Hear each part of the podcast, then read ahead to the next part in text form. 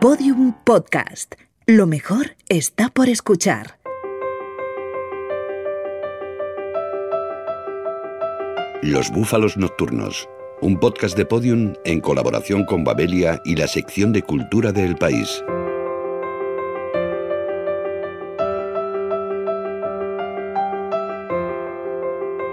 La mirada de los peces, el nuevo libro de Sergio del Molino, nos acompaña en esta nueva edición de Los Búfalos Nocturnos, una reveladora novela sobre la vida y la muerte que surge de una experiencia personal.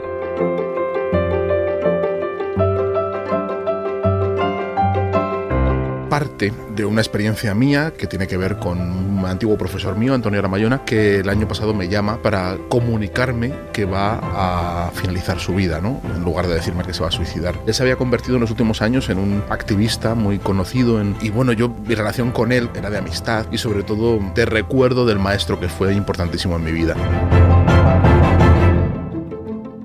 Finalizar, palabra horrible. Concluir, terminar, incluso clausurar, acabar. Todas son mejores que ese alongamiento de fin. Pero él dijo finalizar, y esto empieza con su voz. No quiero corregirle el verbo, por eso lo escribo tan pronto, cuando todavía suena en mi oído. Si espero unos días, pondré mi voz en la suya y haré literatura con sus palabras. Y esto no va de hacer literatura, porque la literatura casi nunca consiste en hacer literatura.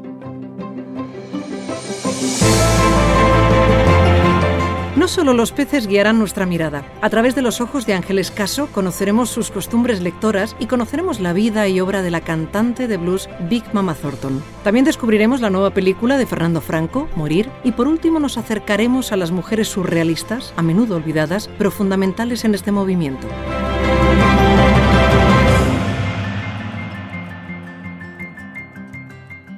Estoy en Shangri-La, Sergio, decía a menudo, y lo decía todo el mundo. Estoy en Shangri-La, Silvia. Estoy en Shangri-La, Marisol. Estoy en Shangri-La, John. Por eso debo finalizar mi vida ahora, porque estoy en Shangri-La. ¿Quién podía suponer que Shangri-La era un parque de la Belle Époque un poco modernista y un poco echado a perder, como el Parque Pignatelli y su tímpano neoclásico en la puerta? La mirada de los peces, con Sergio del Molino.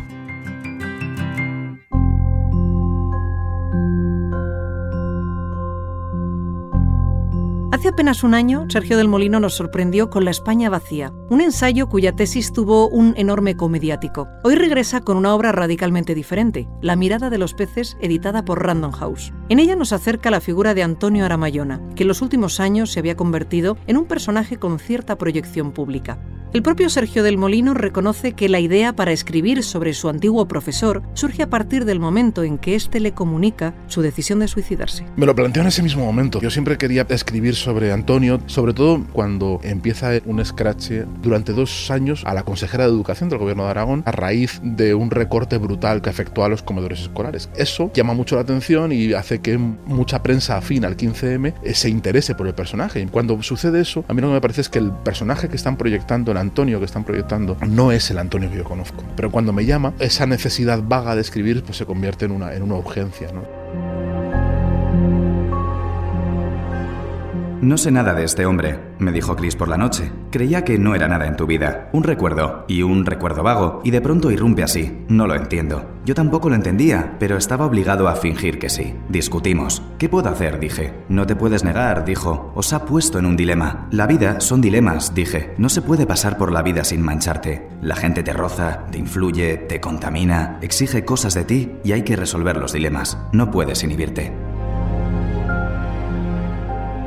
La mirada de los peces recurre a un género en boga en la literatura moderna, la autoficción. A través del propio Sergio del Molino y sus recuerdos, conocemos a Antonio Aramayona, jugando alrededor de la delgada línea que separa lo real de lo imaginario. Lo que les estoy contando son recuerdos y que los recuerdos, por principio, son mentira. ¿Este libro es una ficción? Sí, es una ficción, pero no es una ficción, porque evidentemente hay una correspondencia de los personajes. Antonio Aramayona aparece con su nombre, hay un montón de gente que aparece con nombres reales que son personajes del libro, pero también son personas que tienen una realidad. Hay una serie de personajes que están con nombre ficticio. Más que nada por requisitos narrativos y porque funcione bien, encaje todo bien en la historia, pero sobre todo para preservar la identidad de algunas personas que no son públicas.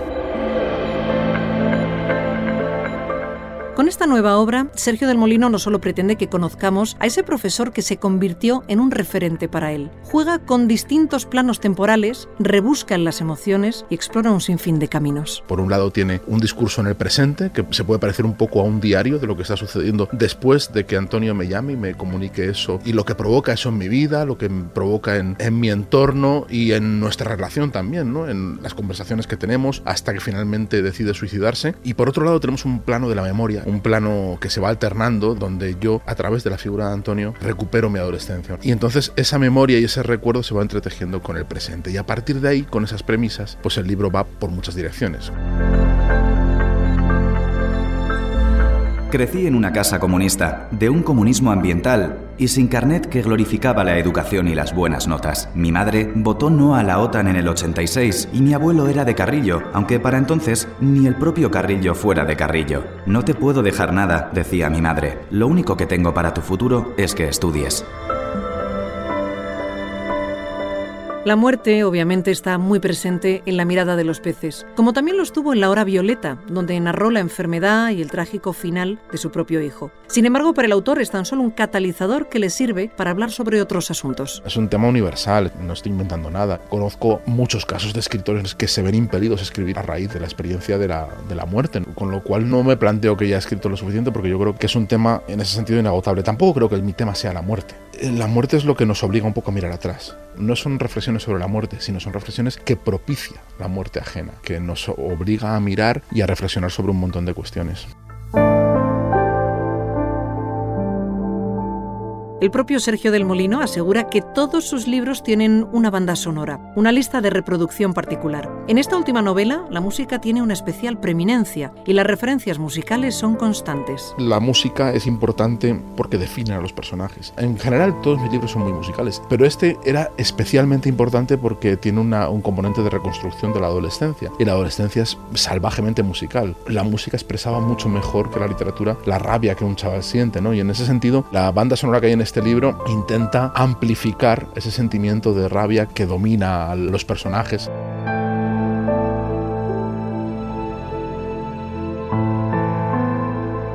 Tras escribir ensayos como Soldados en el Jardín de la Paz o La España vacía, recopilaciones de relatos breves como Malas influencias, antologías periodísticas como El restaurante favorito de Nina Hagen o novelas como La hora violeta y esta, La mirada de los peces, Sergio del Molino se plantea ya su próximo trabajo. Yo creo que tengo dos vertientes ahora mismo, tengo esta vertiente más puramente narrativa, más cercana a lo que es la novela convencional y luego tengo otra vertiente más como La España vacía, mezcla de ensayo crónica. Entonces creo que voy a ir no alternando exactamente los libros, pero sí que es verdad que me ha venido muy bien escribir La mirada de los peces después de un trabajo tan exhaustivo como La España vacía, porque literariamente es como un recreo, no me requiere el trabajo de investigación y de documentación que me requiere un ensayo, y ahora sí que me apetece meterme en un fregado más de no ficción pura. ¿no?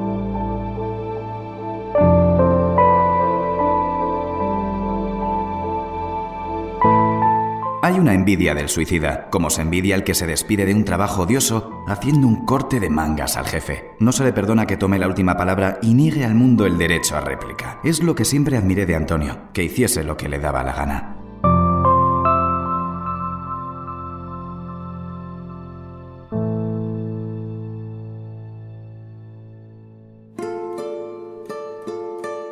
Recuerdo aquella mujer, madre del Rafa y el Freddy, y la forma en que se colocaba el vestido al sentarse en el bordillo y le pedía un cigarro a su hijo menor. Joder, ¿cómo pasan los años? decía. Si hace nada era yo la que fumaba ahí en la acera. No en esa acera, en nuestro pueblo. ¡Qué mierda! No tenéis ni puta idea. Si hubiera sabido a los 20 lo que sé hoy. Cinco notas sobre Big Mama Thornton con Alfonso Cardenal.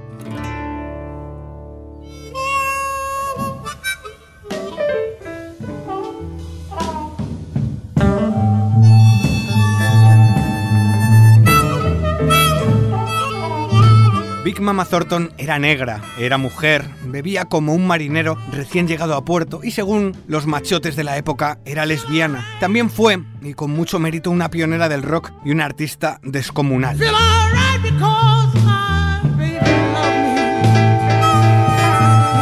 Nacida en Montgomery, Alabama, en diciembre de 1926, Willie Mae Thornton, que así se llamaba, se fue de casa a los 14 años enrolada en un festival itinerante. Ya sabía entonces tocar la armónica y la batería y cantaba como si la vida le fuese en ello. En 1951 debutó bajo su nombre con Partnership Blues.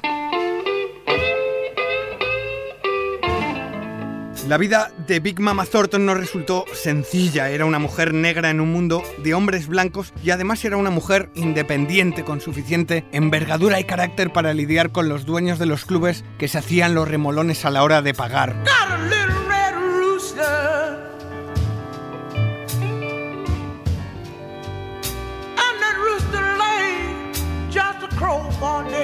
Pero por encima de todo, tenía talento, un talento descomunal, como demostró en 1952 al grabar la primera versión de un tema eterno, Hound Dog.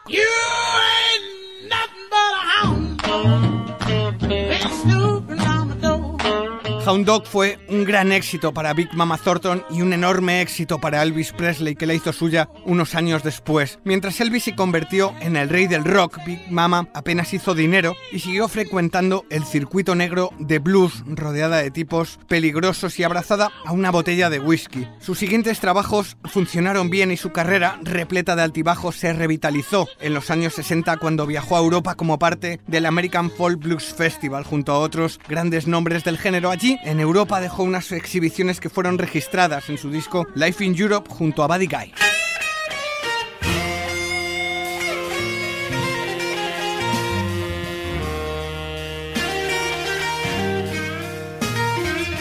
Aquella Europa de mediados de los años 60 enloqueció con el blues de bandas británicas como los Rolling Stone, los Animals o los Yardbirds y se rindió al talento de Big Mama Thornton, una de las pocas artistas de blues que cruzó el charco rodeada de la plana mayor del género con Muddy Waters o John Lee Hooker a la cabeza. A la vuelta de Inglaterra, Thornton grabó uno de los mejores trabajos de su carrera, un álbum editado en 1966 en el que Big Mama se hace acompañar de la banda de Muddy Waters.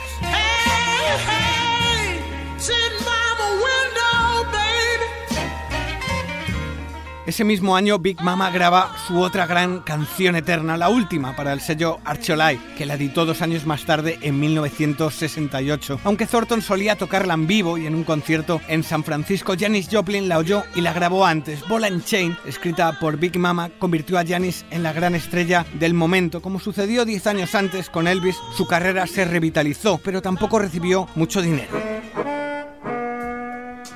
Oh,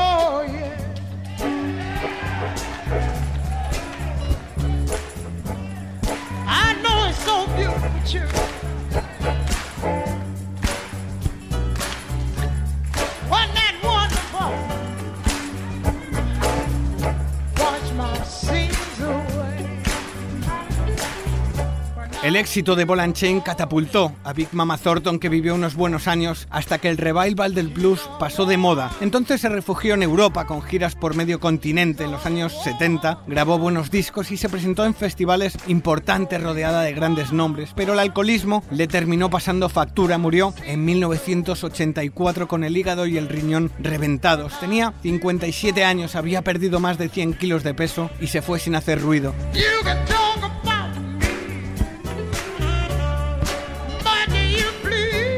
Su legado es su viaje, el de una mujer negra e independiente que vivió su vida a su manera y que dejó dos canciones que figuran en la lista de los 100 temas que dieron forma al rock and roll y que está en un museo. Una de sus últimas grabaciones fue en una cárcel. Apareció en el disco Jail de 1975, una canción que bien resume su forma de ver la vida, Oh Happy Day.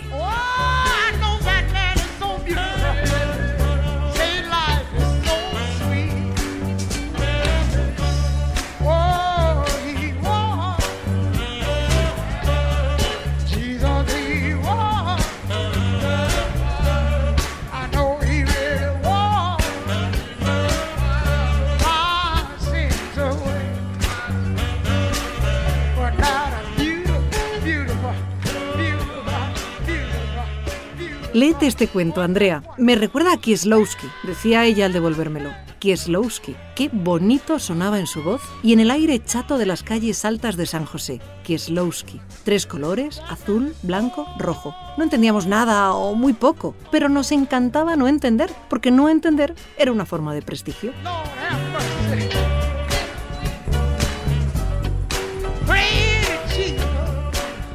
Exposición Somos plenamente libres, las mujeres artistas y el surrealismo, en el Museo Picasso de Málaga, con el comisario José Jiménez.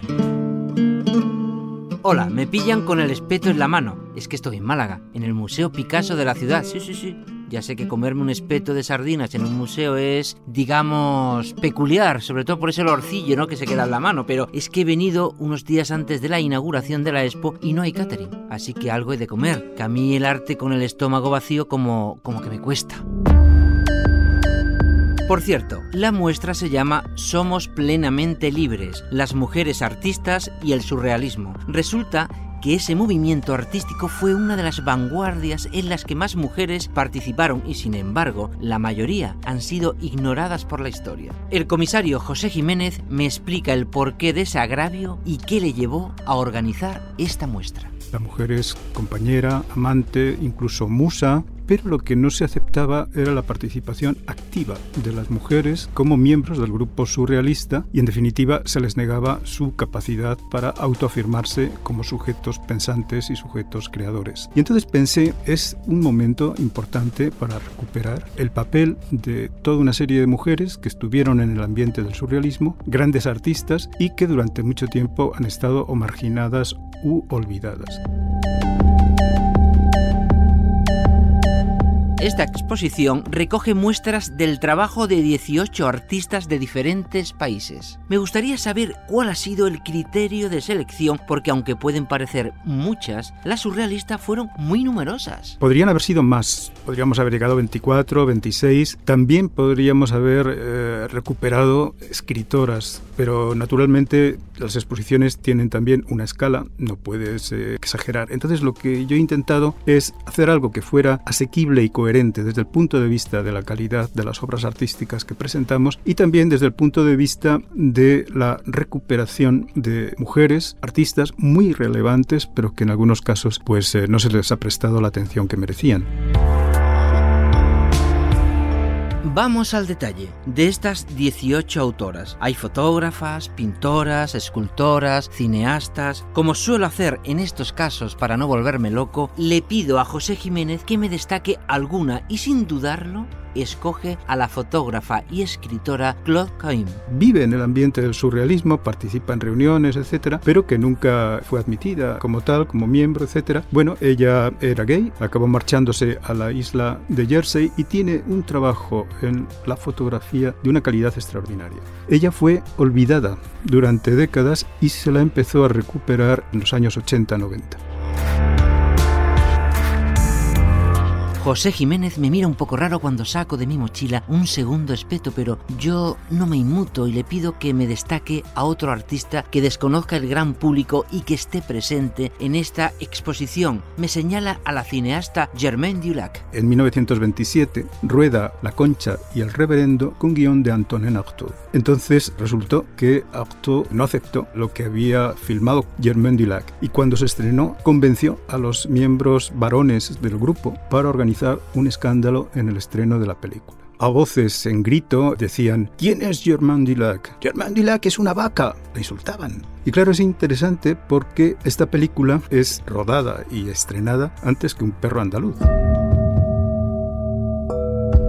José Jiménez, además de comisario de la Expo, es catedrático de Estética y Teoría de las Artes de la Universidad Autónoma de Madrid y además su doctorado trató sobre el surrealismo y la mujer. Me gustaría saber qué es lo que le atrae de estas artistas. A mí lo que más me interesa de lo que plantean estas mujeres es cómo la identidad de género no es algo fijado y dado por la naturaleza biológica. Un ser humano puede afirmarse desde la masculinidad o desde la feminidad o pasando de un lado a otro en función de sus búsquedas y en función de sus intereses. Hay dimensiones de masculinidad en todas las mujeres, dimensiones de feminidad en todos los hombres, y eso es libertad. Y yo creo que este es un rasgo común que está en las obras de estas 18 mujeres que presentamos en la exposición.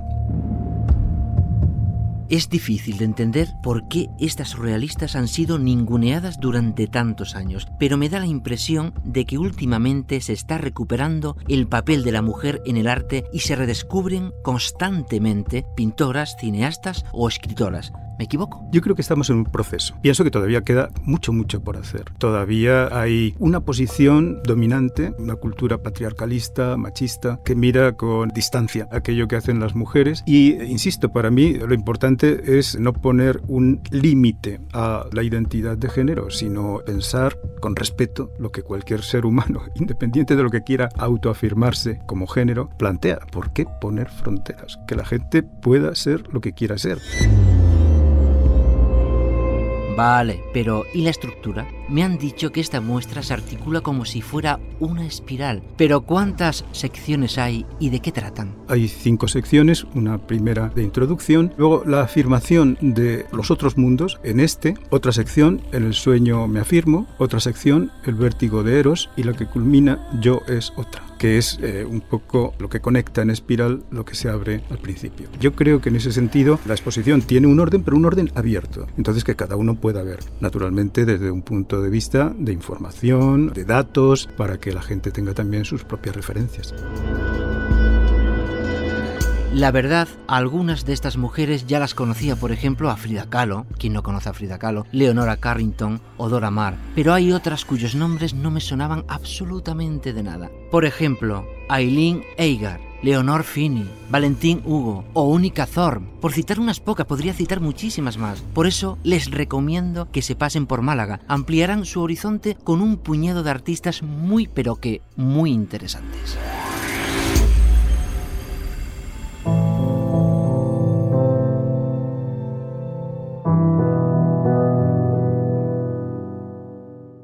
Antonio habla de un futuro inmediato en el que ya no estará, lo que me hace pensar en una muerte fingida y en su reaparición en su propio funeral. Habéis fallado, nos diría a todos en esa sala de ceremonias laica. Me teníais que convencer de que no me matara.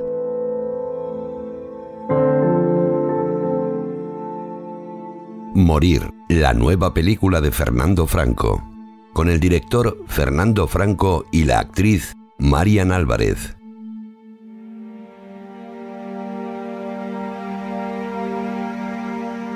Es una película de retrato de, una pareja en un momento emocional complicado. Entonces es una película que habla sobre las emociones y sobre sentimientos fundamentalmente. No es una película tanto de peripecia, sino de, de ver cómo dos personas pueden afrontar según qué cosas que te pueden pasar en la vida en un momento concreto. La idea de hacer morir yo creo que surgió alrededor de cuando rodamos La herida aproximadamente, que yo estaba leyendo el libro Schnitzler y me pareció como un, buen material sobre el que empezar a trabajar de cara a una adaptación. Y claro, como una pareja protagonista joven también en la, novela, y yo tenía idea de adaptarla a la actualidad, pues automáticamente pensé en repetir con Marian y en Andrés, que también estaba en La herida en un papel más corto, pero en este caso como coprotagonista de la película. Siempre es un placer repetir con Fernando, además creo que el cine que hace es necesario, es auténtico y como intérprete te brinda la oportunidad de encarnar personajes con una profundidad, con muchas aristas y eso para un intérprete es oro. Que te pase una vez ya es difícil, pero que te pase dos ya es, es como si te tocara la lotería. Y entonces, claro, a mí me propone Fernando cualquier cosa, yo voy de cabeza, claro. Schnitzler en general lo que me atrae es la manera tan precisa que tiene de retratar la psicología de los personajes. Y en el caso de Morir me parecía que tocaba un tema que es delicado, que estamos bastante acostumbrados a verlo en un juego de blancos y negros, ¿no? Y había una cierta ambigüedad en la novela que me interesaba mucho, de cómo te coloca a ti, lector, frente a unos comportamientos o unos sentimientos de unos personajes que si bien los entiendes, te puedes sentir incluso incómodo por el hecho de entenderlos. Cada película tiene una entidad y La herida era una película y Morir es otra película totalmente diferente. ¿no? E incluso mi personaje es lo opuesto a Ana. Hace el camino inverso, además, yo creo. Ana empieza con la oscuridad y acaba en la luz, y yo creo que Marta empieza en la luz y acaba un poco en la oscuridad, en las tinieblas, arrastrada por el personaje de Luis. Yo creo que hemos hecho un viaje diferente y muy enriquecedor también. En eso sí que creo que tienen en común con las dos películas. Hay una enfermedad, está ahí y queríamos retratarla de, de una manera que no fuese, digamos, dentro de terrenos más del melodrama, sino bueno, naturalizar de alguna manera una situación, no centrarnos tanto en qué voy a hacer o qué va a ser de mí o ese tipo de cosas. La película en ese sentido es bastante contenida, ¿no? No es una película de desabruptos emocionales, es una película que pretende trabajar en, en, la contención. Entonces, claro, el personaje de Andrés tiene esas aristas, ¿no? Que a veces se mueven en una escala de ¿no? Creo que la preparación es dar capas al personaje para luego en el rodaje quedarte con lo esencial. Era difícil por la contención. En este caso, claro, Andrés y yo somos pareja en la vida real y entonces hay momentos en el que la emoción te puede, porque lo estás viviendo, estás viviendo cosas que a lo mejor no te apetece vivir y que no te apetecería vivir y en ese caso lo estás haciendo. Y en ese sentido emocionalmente es duro. Pero bueno, también es un viaje el que, al que uno apuesta y va con todo y las consecuencias, oye, pues también, a veces, bueno, sarna con gusto no pica, ¿no? El cine que intenta transitar por unos terrenos no necesariamente comerciales, pues sí que lo tiene más complicado, claro. El, cine es un juguete muy caro. Entonces, bueno, obviamente se piensa mucho en el rendimiento comercial, en ese tipo de cosas, pero claro, no olvidemos que el cine también es arte, se supone que es una industria cultural, ¿no? Entonces hay que conseguir ese equilibrio entre industria y cultura, ¿no? Entonces a veces es complicado encontrarlo. Financiar una película como esta, pues un, no es un camino de rosas. Tengo que estrenar una película que se llama El cuaderno de Sara, que protagoniza Belén Rueda y es una película que tiene una parte de aventuras, pero también es un viaje interior de una mujer que está buscando a su hermana que desaparece en el Congo. Y hablamos un poco bueno de los niños de la guerra, de toda la problemática que hay en el Congo con las minas de coltán y también es un poco... Pero eso fue un viaje, o sea, así como hablo de, de, de morir como un viaje interno enriquecedor, en este caso fue un viaje de verdad porque rodamos en Uganda y ese viaje también fue enriquecedor físicamente. En el guion en el que estoy trabajando ahora, que está como en una fase muy, muy, muy incipiente, hay más luz que en las dos películas anteriores, eso no lo voy a negar, pero sí que también toca un tema que tiene algo de subterráneo, ¿no? Algo que no, que digamos que no se ha tratado mucho en la pantalla o que es algo de lo que tampoco solemos hablar demasiado. Una pantalla de cine te sirve para colocar ideas también, para hacer reflexionar y bueno, si consigues meter a gente en la sala para que vea según qué cosas que igual no ve tanto en la calle, pues bueno, creo que algo estás consiguiendo en el sentido de dar para pensar sobre algo que no es el discurso oficial.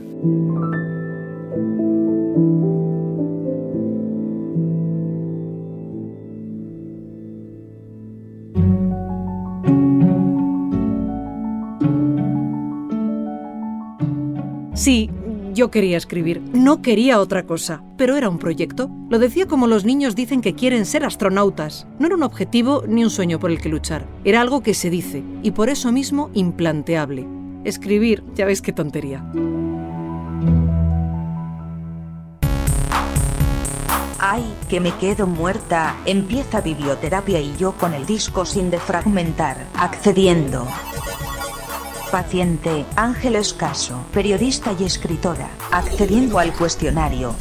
Presta libros. Solo a gente que sé seguro que me los va a devolver. Insiste si no se los devuelven. No, además, mira, cada vez quiero tener menos libros, ya no me caben más en casa. Dobla las páginas. Sí, si es un libro de trabajo, sí. Si es un libro de lectura, de, de placer, no. Lee los prólogos. Claro, leo los prólogos, leo las notas. Si leo una edición crítica, leo la edición crítica. A fondo. Es maniática para los separadores. Soy poco maniática en general, salvo para el orden de mi biblioteca. Para eso soy muy, muy, muy estricta y maniática. ¿Qué libro le hace llorar? Estoy haciendo una relectura que me hace llorar siempre por la belleza y la sabiduría extraordinaria de ese escritor que es Light Years, Años Luz, de James Salter. Si un día me lo encuentro en los cielos, en el cielo de los escritores, me pondré de rodillas. ¿Recuerda cuál fue su primer libro? El que recuerdo, que no pudo ser el primero, pero que lo debí de leer con siete años, fue El Lazarillo de Tormes, lectura acompañada por mi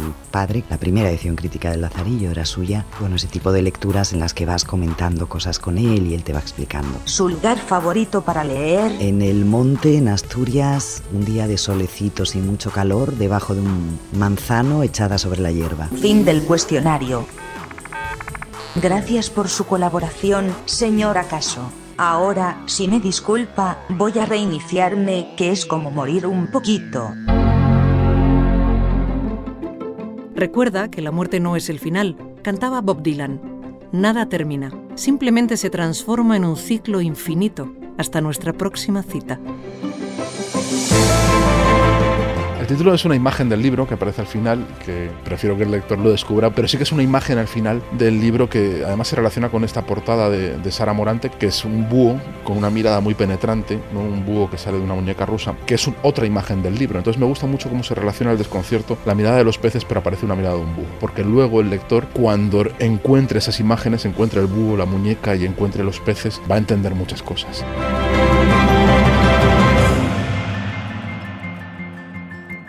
No sé si entiendo la muerte de Antonio Aramayona, porque entenderla equivaldría a comprender algo que quizá no pueda comprenderse. Como la vasija caduca que soy, sí comprendo la pulsión destructiva de Antonio. Entre vasijas nos entendemos. Yo también quiero una muerte así. Todos los episodios y contenidos adicionales en losbúfalosnocturnos.com. Síguenos en Twitter, arroba búfalo nocturno.